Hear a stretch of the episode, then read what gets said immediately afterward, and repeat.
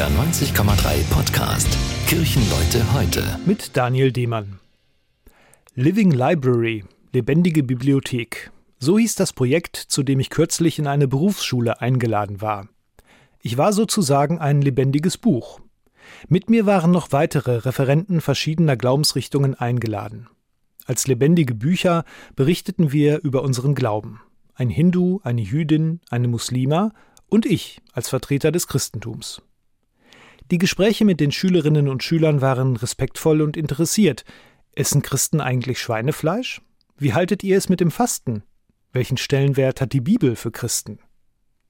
Auch ich habe im Austausch viel über den Glauben der jungen Menschen erfahren. Das hat mich beeindruckt und überrascht. Schließlich heißt es doch immer, dass Jugendliche gar nichts mehr mit Religion anfangen können.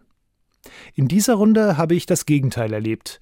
Religion und Glaube hatten für die allermeisten einen enormen Stellenwert. Und es hat gut getan, nicht übereinander, sondern miteinander zu reden. Bei der Abschlussrunde passierte es dann.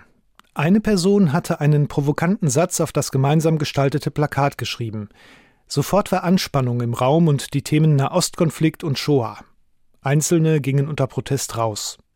Die Diskussion wurde nach einigem Hin und Her abgebrochen.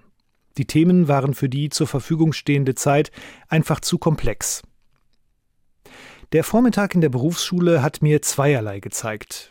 Ein respektvolles, bereicherndes Miteinander der verschiedenen Religionen ist möglich. Gleichzeitig kann dieses zerbrechliche Miteinander aber schon durch eine unbedachte Äußerung ins Wanken geraten.